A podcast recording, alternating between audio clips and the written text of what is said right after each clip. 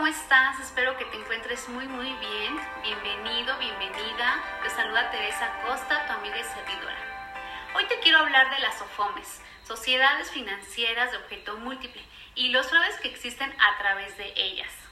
Una SOFOM es una sociedad mercantil cuyo objeto principal es el otorgamiento de crédito, y estas se clasifican en dos tipos, reguladas y no reguladas. Las sociedades reguladas son aquellas entidades que cumplen con total transparencia y que mantienen vínculos con instituciones de crédito y otras entidades financieras. Adicional a ello, cuentan con la aprobación de la Comisión Nacional Bancaria para ser reguladas. Y las no reguladas son aquellas que sí cuentan con transparencia también, pero no tienen ninguna relación patrimonial con ninguna entidad financiera. Y bien, después de platicarte un poquito de lo que es una SOFOM, te voy a platicar ahora cómo es que ocurren los fraudes a través de ese tipo de sociedades. Cabe mencionar que existen diferentes modalidades de fraudes. Uno de ellos es el robo de identidad.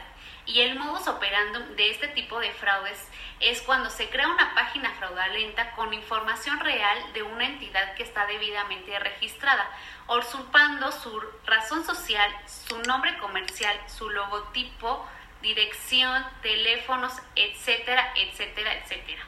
Entonces, mediante la página web van a estar ofertando el otorgamiento de créditos de manera inmediata y con muy pocos requisitos y la persona que está en búsqueda de un crédito recurra a este tipo de páginas, va a ser atendida por un asesor. Este asesor va a solicitar información de la persona que está solicitando el crédito.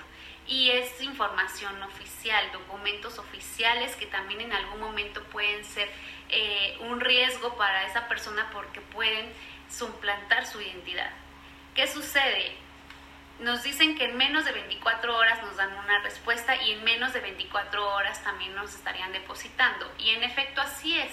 En menos de 24 horas nos dicen, en efecto ya eres acreedora a este crédito o en efecto eres acreedor. ¿no?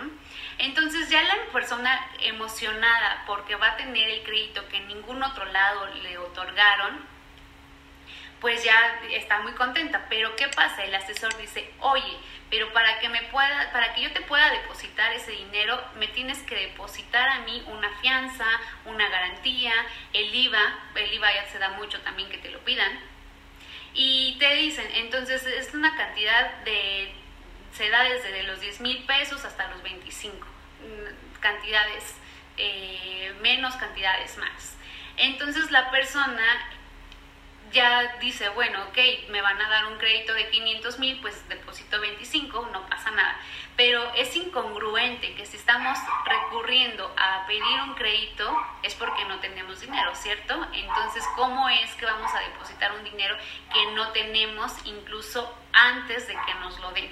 Aquí es cuando se da el fraude por eso, mucho ojo, no deposites dinero antes de que no te otorguen el crédito y el dinero lo tengas en tu cuenta bancaria. Aquí es cuando las personas son víctimas de este tipo de fraudes y no se puede hacer más nada, ya que como la entidad no está registrada, incluso cuando depositamos el dinero pensando que es la fianza, la garantía, lo que nos están solicitando, incluso depositamos y no nos fijamos que eh, a donde estamos depositando es otro nombre, viene a nombre de, de una persona física o incluso a nombre de otra empresa y son empresas fantasmas. Entonces aquí es cuando somos víctimas de este tipo de fraudes y de manera personal nosotros fuimos y depositamos. Entonces no hay manera de que podamos levantar mm, una queja con la Conducef porque este tipo de entidades pues son empresas fantasmas. Entonces es uno de los muchos tipos de fraudes que se dan.